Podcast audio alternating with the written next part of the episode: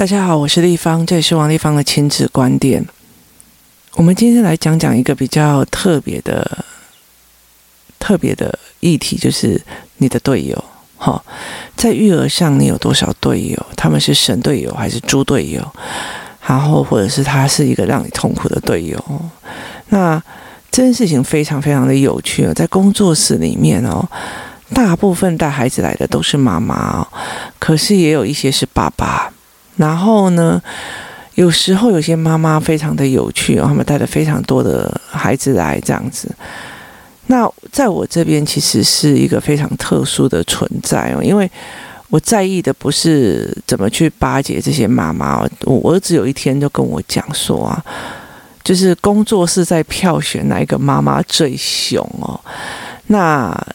我都没有在名上诶，可是我其实对他们真的是算严格哦。可是我儿子讲了一个非常非常经典的一件事情哦。我儿子讲了一件事情说，说我妈妈不是工作室里面最凶的，她不会凶孩子，但是她非常非常的凶家长哦。就是我对家长其实是算严苛哦。那有些人会受不了，有些人会干嘛这样子？那我就说不是为了要凶家长，而是我觉得这件事情对我来讲。那概念不对哦，那你就没有办法在这里相处哦。包括你去为难别人哦，然后或者是拿别人就是踩着别人孩子的自尊哦来自己增长这件事情，让我觉得会很过分哦。我都常常跟他们讲说，我王立芳都愿意把我自己的所学教给你们的哦。我就是不怕你们的孩子比我的孩子多强哦，考赢分数给他们哦。可是你们没有必要拿别人孩子的弱点，然后踩着让你自己的小孩有自信哦，这样子的家长绝对会是被我爆轰的哦，你知道吗？所以这件事情我是没有办法接受的哦。那我都已经可以帮你的孩子哦，你如果不想要帮别人孩子，只要独善其身哦，啊，事情来弄啊，我只是来学东西的就走哦，不好意思哦，那你的小孩我也不会碰哦。除非就是说我们今天有课程在上，你缴费了，我也可以照道义上来讲哦。但是事实上，大家私底下会不会互相帮忙这件事情就很难说了，因为我在意的是你的思维观念哦，不是在意你对我做了什么或不做什么。那所以这这个思维观念会不会有益于孩子是一件事情哦。那。在工作室里面有一些家长会来嘛，然后很多，那有些人会站在旁边看，有些人会进来中间哦。那有一些家长会想要知道王丽芳在想什么，这件事情怎么想的？有一些家长只是想要知道该用哪个教材比较好，也就是所谓的思考性、思考大原则跟大脉络，跟所谓的执行者是有不同的。有些执行者就是我这样做对不对？我这一题是不是？然后那个这样子做有没有对？这样。所以这是一个完全不一样的走向哦。那我们今天来讲的一个叫做队友哦，在工作室里面很多的妈妈来了哦，我觉得妈妈们来哦，他们所干的疯狂事哦，其实我常常在讲，如果我王丽芳有一天有勇气的来说所有妈妈的面相哦。然后说我们不同的妈妈的要件哦，你呃样貌哦，其实那个才是真的精彩。但是我觉得没有必要这个样子哦，因为我觉得呃每一个孩子每一个妈妈的养成哦都是有他的原因的哦。那他们真的都在我面前看起来，我觉得很多的妈妈真的都是非常非常非常的勇敢哦。那种勇敢，你就会知道他们其实是熬过来的哦。那现在有时候有些状况不尽人如意哦，但是你也知道他已经尽力到做到最好了。那工作室有一些妈妈非常的疯狂哦，例如说原本住。住比较远的地方的妈妈，我曾经工作室平日课开的时候，有人每天哦搭高铁带着孩子上来上课哦。那有人每天是从呃每个每周的某一天哦是从学校请假哦带着孩子过来哦。那也可能是在华东宜兰地区哦。那有一个非常有趣的一点哦，就是。有些妈妈就是干脆，本来是在一个蛮不错的那个私立体制学外学校，然后马上转学回到自己的公立学校，然后自己自己在外面租一个小套房，跟自己的小孩相依为命，然后后来到最后就是整个都在这边定了。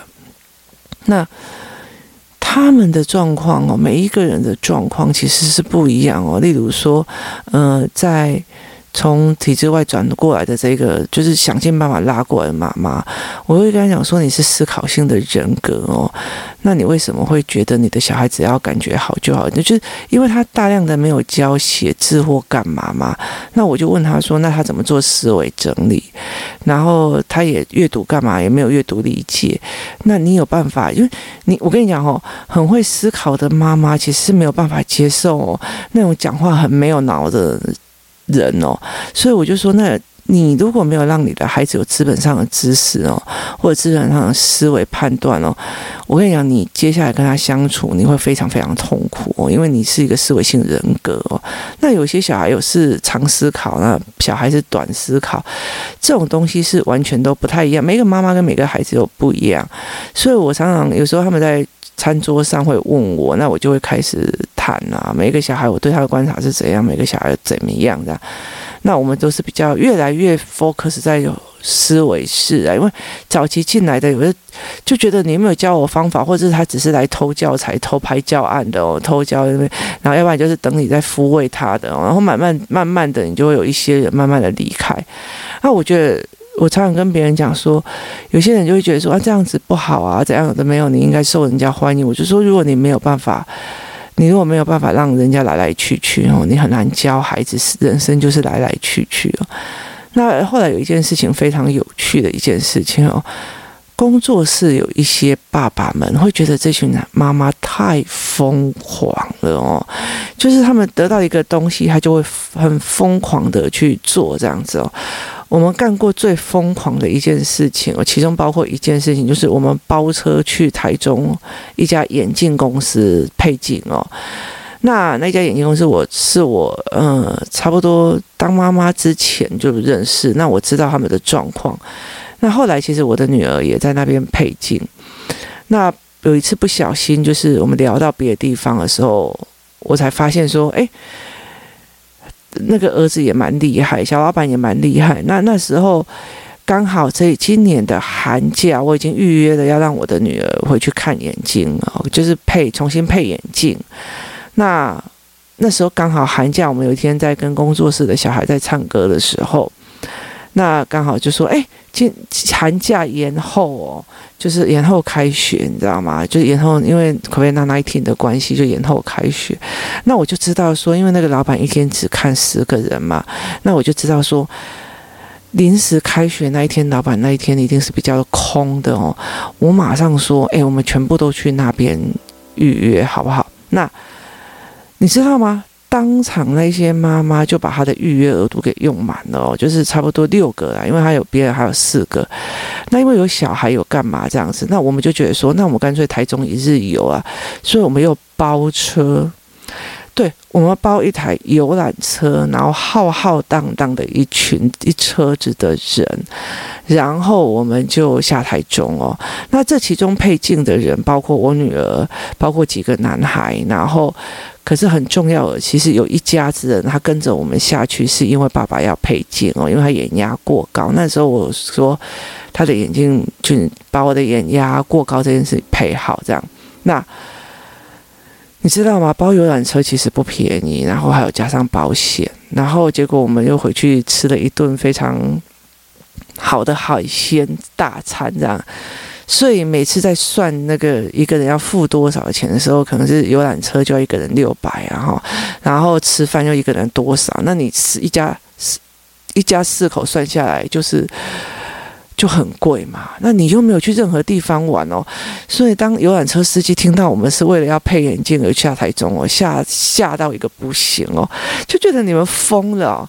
那其中有一个爸爸，因为他们家四口人，但是妈妈是。主动帮这个爸爸报名要去验镜哦，那在这个过程里面哦，爸爸也都不讲话。那你也看到他，我们在收钱的时候，他其实整个脸是有点沉的哦，因为发现其实钱蛮多的哦。那那这个爸爸其实，在我们团体里面有时候会来，然后都都不讲话。然后那一天我印象非常深刻，我验光是在帮我女儿，因为我女儿排第一个，他在帮我女儿验光的时候讲到了许多的案例，讲到然后证明给我看，我的女儿包括她的就是一条一一一行字可以看成三行，会产生残影这件事情，他证明给我女儿看，然后证明跟他讲说，其实用什么矫正的眼镜，你怎样一看出来的时候，我女儿当场就说：“天哪，原来字是长这样哦！”你知道，他已经国二了，但是他告诉你字是长这样哦，你才知道那个妈妈当场那个眼泪都快飙出来了，你知道，你就觉得。你这么的认真，这么的用功，考得那么的差，然后你当下才会理解说，孩子啊，不是你的问题哦，是你的眼睛的先天结构已经比我想象中的更差了。我可以知道他对焦不齐，我可以知道他会有闪神，我知道他会错题错字，但是我真心不知道原来他会产生字跟字的残影，跟段落跟段落的残影哦。那后来他就举了很多的例子在那边讲的时候，你就看到这个爸爸，因为他坐在最靠近验光室的旁边哦的沙发上，那妈妈就把两个小孩带去旁边的一个小小的广场哦去玩。那时候我们在东海别墅那边，那那边就有一个小广场，他就带他们在玩，因为你不可能让那么那两个小孩在那边等待吧？那你看看看看看看，他大概验光师讲的话一个小时哦，他通常一个人就要看一到两个小时哦。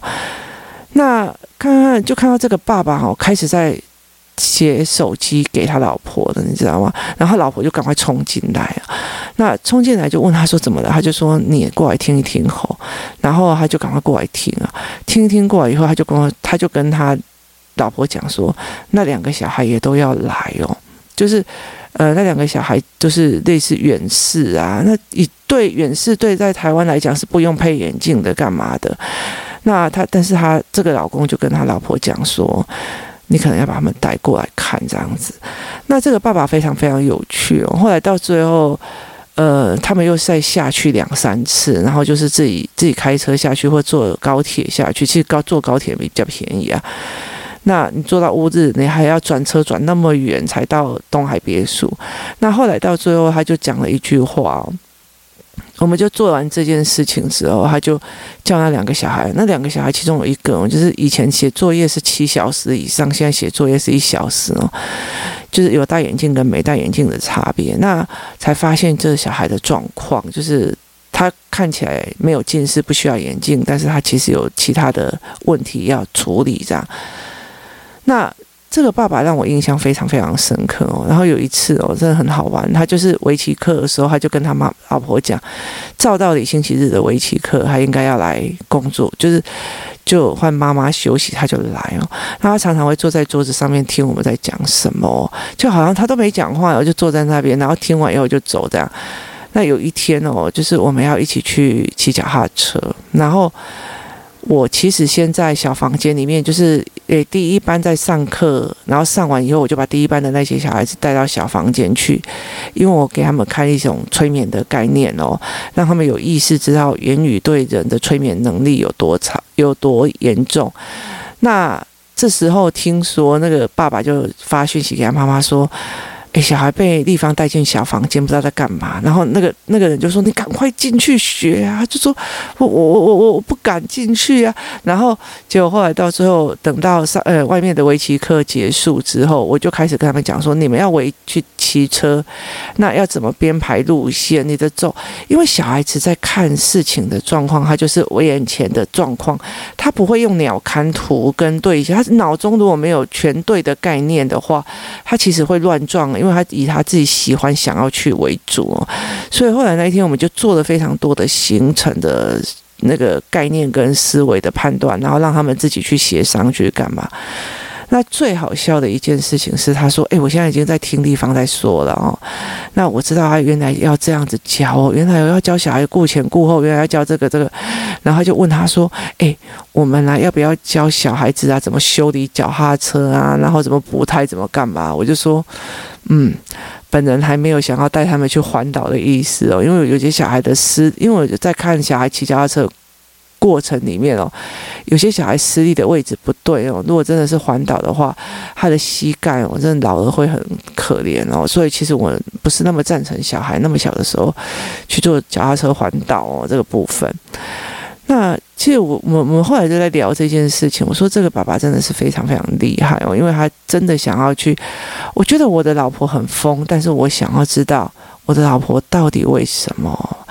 然后那时候其实验光师在讲的时候，我就觉得说，诶，他在讲的东西，我儿子现在也有，但我儿子也没有近视嘛，所以我就请他逼着他，逼着逼着孩子的爸爸带他去赶快去验一个光，然后再过来这样。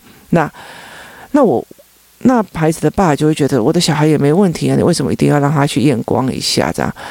于是他也在旁边听哦，他才知道，诶，他儿子的眼睛也有其他的状况，不是只有近视这件事情而已。所以其实，猪队友跟神队友的差别哦，其实你不是说他帮你 cover 的多少事哦，然后他帮你做的多少事，但做事这件事情是很重要，但是他在教养的理论上哦，是一个助攻还是一个阻挡，是一件非常重要的事哦。他在你做所有的决策都觉得可以小哦，跟。诶，你一定有一个原因哦，那我去帮你想看看，所以他就钻进来看看是不是对的哦，那他就去判别哦。那这个爸爸其实让我觉得非常非常的有趣哦，他会来听我怎么讲，然后让他思维我怎么做，然后他才会理解一件事情哦，原来是要这样子弄哦，这才是一个非常经经典的过程哦，所以我非常觉得诶，很欣赏这样子的爸爸哦。那有一些爸爸。说真的，满肚子都是小问哦，然后那小问也不是呃书读多高，而是他的市场理论，就是等于是说走社会的家社会社会说学说很厉害哦，在整个。就是所谓的产业里面，他是真的是蛮不错的哦。那可是因为他不会孩子的语言哦，所以他在跟孩子讲话的时候，就会觉得用命令句哦。那我的工作是协助这这个孩子讲出来。例如说，有个孩子他语言不太会，然后就会笼总跑一跑去。可是他的爸爸是一个做企业而且是很冲的人哦。那我的重点是在于是协助这个孩子把语言讲出来，然后把思维模式讲出来，然后用知识型的对话建立了之后，这个爸爸当他觉得我的孩子原来可以已经跟我可以讲商业脉络了哦，他会一个如获至宝哦，然后可以开始跟他对谈。我只是协助这两个人搭上线，这中间叫做语言跟思维哦。那。这是一个非常非常重要。那其实这个这个爸爸也是一样哦。你看起来他就觉得，反正我女我老婆要怎么搞，随便他搞，我干嘛都没有。但是他每次跟我们一起出去的时候，他就会叫我们大家陪他喝酒聊天哦。那在聊天的过程里面哦，其实你都知道你他在看你怎么看小孩，然后看你怎么对人，看你怎么做事哦。其实他自己心中有一支自己的一把尺哦。其实我们在走走职场或走社会，他顾伟郎都会知道说，我们每一个人都不会讲出来，但是我们会在私底下把每一个人说啊，这些人不是宅，这个人爱操皮，这些人吼会讲腔哦，这些人吼看不起会卡丘人。我们会在这里面做的非常多的评比哦，那这个爸爸他就会觉得说，反正我老婆该怎么做就怎么做啊，他也好好想要把这些小孩教成哈佛，我也没所谓，但是他会想要去理解，就是王丽芳这个人安不安全？王丽芳这个人思维 O 不 OK 哦？王丽芳这个人会不会跨狼博？王丽芳这个人怎样怎样？他其实会去在这整个所谓的出去玩的过程里面，跟你。饮酒啊，来啊，聊天的这个过程嘛，慢慢的在思维他的孩子是不是应该跟这样思维型的人格在一起哦，这是一个非常有趣的概念哦。所以你的猪队友是他是在怎么样在默默的支撑着你哦，是一件非常重要的一个事情哦。有些有些队友他其实就会觉得说啊，反正哦，你都是去用看看去啦，反正哦，你都是打黑呀哦，你就是你就是被人家洗脑，你就是干嘛？就是。但是从头到尾，他也没有来工作室过，也没有来看过。那其实有时候这样子的，有时候这样子的人才让人家觉得非常非常痛苦哦。为什么呢？因为哦，其实他如果这样自以为是，自己定义他老婆。那其实他老婆不难想象是孤军奋战在对着孩子哦，用他自己的理解的方式在对着孩子哦，所以他的不被谅解跟不被理解这件事情又会更惨哦，所以其实有很多的委屈就会出来哦。那我也会协助的家长，就是例如说，一些妈妈会觉得一直在抱怨她老公怎样怎样，抱怨她老公怎样怎样。可是如果我在看她跟她老她老公跟小孩的相处，我会把一件知识讲得非常巨细靡遗的给小孩子听哦。那这件事情，我就觉得，哎，这个其实这个男生是有思维，只是他不知道怎么去跟小孩讲。有时候小孩真的是听不懂，你还硬讲哦，那小孩就会觉得，我爸已经讲得那么认真了，我好像不说对不行哦。那这样子孩子，你会。后来你会理解说啊，你不懂，你为什么不讲哦？所以很多的不同的模式哦，那有一些是爸爸就是带出去啊，有一些是爸爸就当甩手掌柜啊。但是我常常会去跟他们讲说，在工作室里面有几个孩子，他未来一定是一个思考性人格哦。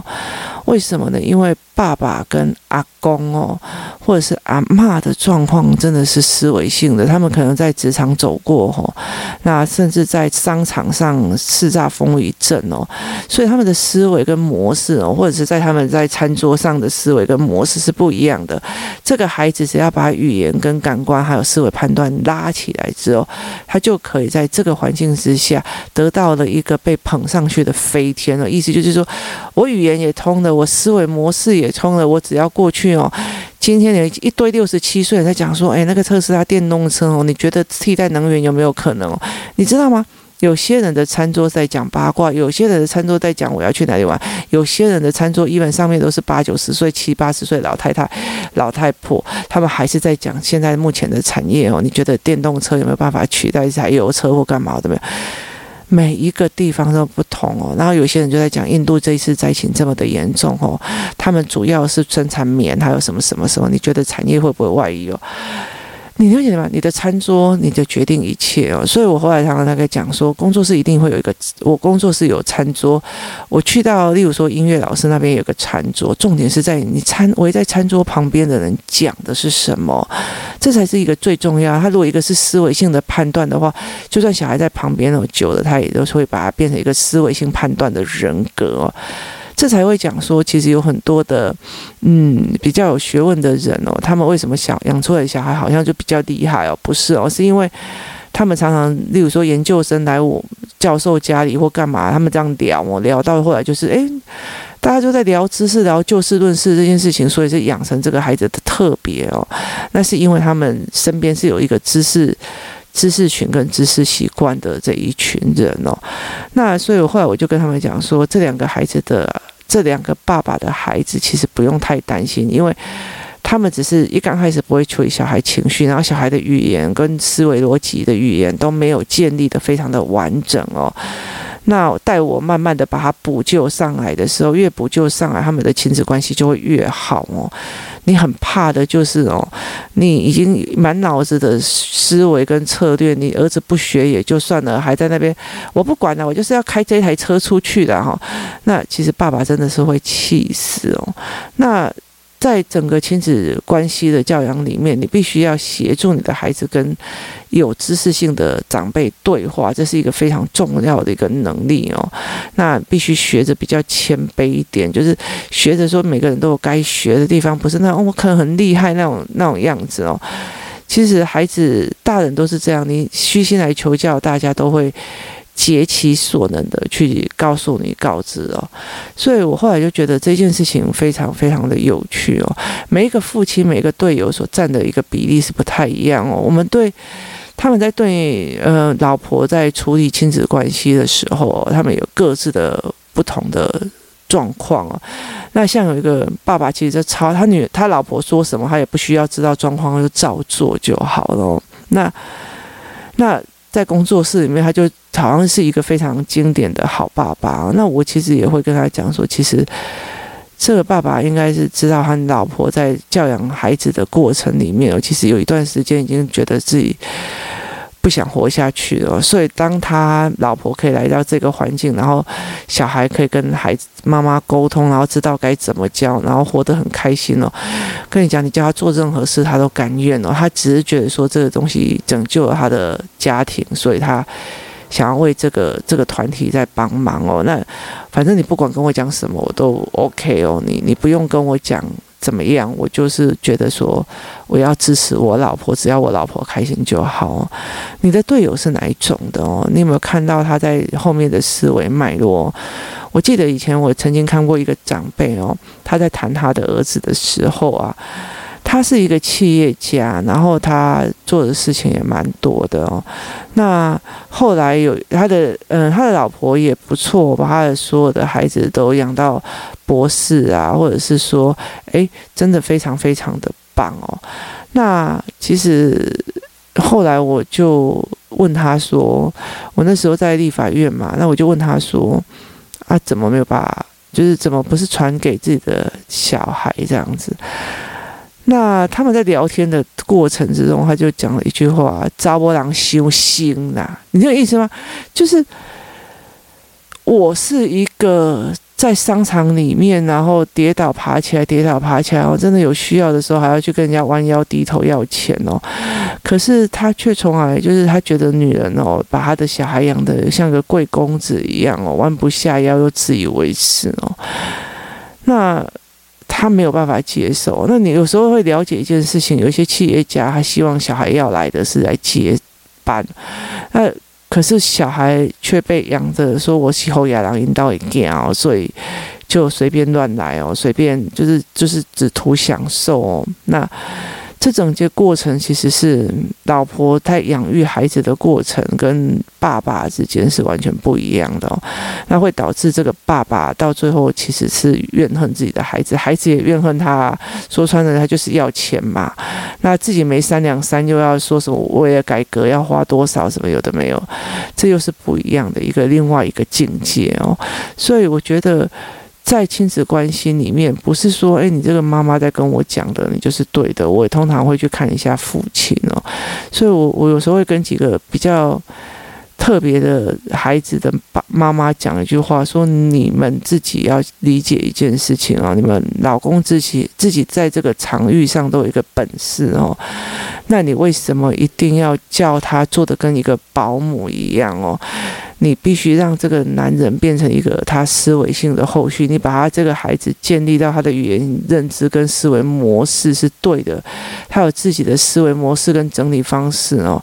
接下来他跟父亲的对谈，他。”才可以接上线哦，那这个父亲也才有办法把他那满脑子的东西哦，遇到知知音还是自己儿子，然后可以互相思维交错，把这个孩子跟这个家带到一个比较愉悦跟思考性的地方哦，让这个孩子以后觉得，哎，我遇到事情回家问爸爸哦。那这是一件非常非常舒服的一件事哦。你的队友是哪一样哦？大部分很多的人都在谈论说，哦，那个什么洗澡都不帮忙洗啊，做什么都帮不帮忙做啊，什么有的没有。首先呢，我非常讨厌弃妇心态哦。第二个，有空的时候我们再来讲哦。我非常讨厌那种等待王子公主的心拯救的心态哦，就是等待被拯救的心态。你为什么要把自己落到一个需要被拯救的人哦？那。你需要一个，就是所以我会常常就觉得说，你如果在那边等着别人来救你哦，你还不如在那边死了算了。你这样怎么教小孩啊？我们这么，我们为了小孩这么的坚强哦，是为了接下来他要自己自救，我们老了才可以坐在那边喝茶啊，然后然后聊是非哦。那你要了解一件事情，你在教什么样的孩子哦？那你在做什么样的事情哦？那。对队友，你要求他是做到一个保姆让你轻松哦，还是你真的是觉得，嗯、他必须要一个思维性人格去跟孩子对谈哦？那是一个非常重要的一个点哦。那我在孩子很小很小很小的时候，我就一直在训练这孩子，尤其是我女儿思维跟语言模式哦，尤其是语言哦，语言跟思维模式一起建立哦。那有时候我常常回去。中部跟我爸爸还有我爸爸那些公司的人在谈事情的时候啊，那我女儿就会坐在旁边哦，乖乖的，她就会坐在旁边一直听，一直听，一直听哦。那我女儿有一次就会冲出来的时候，她就会马上说：“骂骂骂骂骂，快点，赶快告诉我，赶快告诉我，什么是机会？什么是迄个？诶诶诶，什么？给减仔？就意思就是说哦，在有有。”期石油期货的过程里面，他怎么用加减账哦去把它做摊平或者是什么？那他其实是一个专有术语，再加上我我们家爸爸哦、阿公哦都是讲台语哦，所以其实我的女儿有时候台语不太能够跟得上哦，那她就会马上出来，马上问，马上思维哦，然后她说：“天哪！”阿公上神年纪也在买美金汇兑哦，然后也在研究日本汇兑哦，这对他来讲是一个非常非常非常觉得非常夸张的一件事情哦，那。他会觉得说，我可以在阿公身上学到多少是多少。那阿公这一群人，他们在谈的事情哦，包括那个原油价钱是怎么样调啊，怎么看，他其实就会一直在旁边弄哦。所以其实我爸爸也很疼这个孩子哦。那因为他觉得这个小孩跟一般的人不太一样，不是阿公的公位都讨他康康啊，我都跟他们差别可以把为胜哦。那其实是。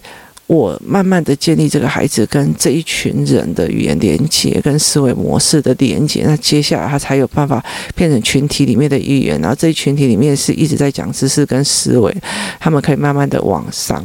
那这是一个媒介的过程哦。但是我不需要要求的，我爸爸对孙子、儿子、孙孙女哦，就是就像我一样，什么同理、善理，前面 logo 说过那个没有这样一回事哦。那这才是一个非常非常重要的一个点哦。那。我们从头到尾当妈妈，我觉得，对我们也不是第一天就会当妈妈的哦。但是你不要把自己界定在保姆，那你也不要把自己的老公哦界定在保姆哦，也不要把孩子的爸界定在一个保姆跟的位置上。今天不管是你有猪队友还是没有猪队友，那或者是今天你有没有一个神队友哦？重点是在于你怎么看而已。前面那几个爸爸，老实说不是神队友哈，因为他们没有帮忙照顾把屎把尿干嘛的没有。但是他在对父母、在对老婆的那个思维的支撑跟了解，还是有达到一个顶级的共识，而且还愿意去理解说，我的老婆为什么这么信任王丽芳哦？为什么这样公公父亲，然后包一台游览车哦，跑到台中去验光哦，就是他想要知道所以然这个东西值不值得哦，他是会有一个思维判断，而且他想要去了解他老婆在跟谁交往，跟谁做什么，然后是不是被骗了，是不是被所谓的教养文章催眠了哈，然后是不是被什么，例如说另类妙妙天的那样子的宗教哦去。教养宗教给迷惑了哦，那其实我觉得，呃，老实说，我反而蛮欣赏这些爸爸，因为你知道吗？这样子的人，他会用这样子的角度去思考，就代表他们的。自己本身也有一些思维的模式是值得我学习的哦。那我现在已经开始在计划怎么逼这个爸爸来把，呃，脚踏车的修理模式教出来给孩子们哦。这才是一个非常非常重要的一件事哦。今天这个主题来讲猪队友，我的猪队友跟我的神队友或者是什么样的东西哦，不在于是他多么的 support 你，多么帮助你做多少家事哦，帮你洗了几次碗哦，帮你接送几次。小孩哦，而是真正的在意的告诉你说，这一曲你的。队友，或者是你身边有没有人真正的去认同你怎么在思维这件事的？那他们有没有去跟自己的妈妈、孩子讲说，你妈妈真的蛮辛苦的，你妈妈真的很认真的想要学习怎么当一个妈妈哦，而不是我跟你讲了，你妈一天到晚喜欢带你去工作室，哎，不知道在那边搞什么鬼啊，一堆女人在那边叽叽喳喳，哦，这是不同的方式哦。你没有，你没有来过，没有思维过，你就在那边看不起人这件事情来讲，我才。看不起你呢，就是这个样子哦。所以你有没有试图去了解？你有没有是试图一座山之外还有一座山哦？我也是在跟这些父母们学习哦。那谢谢这些队友们，然后也谢谢工作室里面很多的妈妈给我不同的思维跟不同的角度哦。那更谢谢所有的孩子们哦，你们不同的思维跟角度还有不同的卡关哦，真的都让丽芳姨非常非常的收获良多。那。不同的孩子有不同的教养模式，不同的人有不同的思维模式，这件事情是非常非常重要的哦。要了解一件事情哦，这世界上没有一个人的思维模式值得全世界人仿照模仿哦。就算是观音菩萨，还知道这世界上有人是信阿拉，有人是信基督教，这些事情都 OK 哦。世界因此而美丽。不需要大家都信奉一个人哦，教养也是一样哦，思维也是一样哦。我们跟别人不同哦，没有比较经典哦，这世界上每一个人都不同哦，这才是真正的思维。如果你的队友是跟人不同，有什么不同？我们今天不要来讲他扫了几次地，倒了几次垃圾，帮小孩换过几次尿片。我们来看看他是不是有真正的去了解你的育儿思维，他是不是真正的去也想要进步，去看懂怎么自己看孩子。今天谢谢大家收听，我们明天见。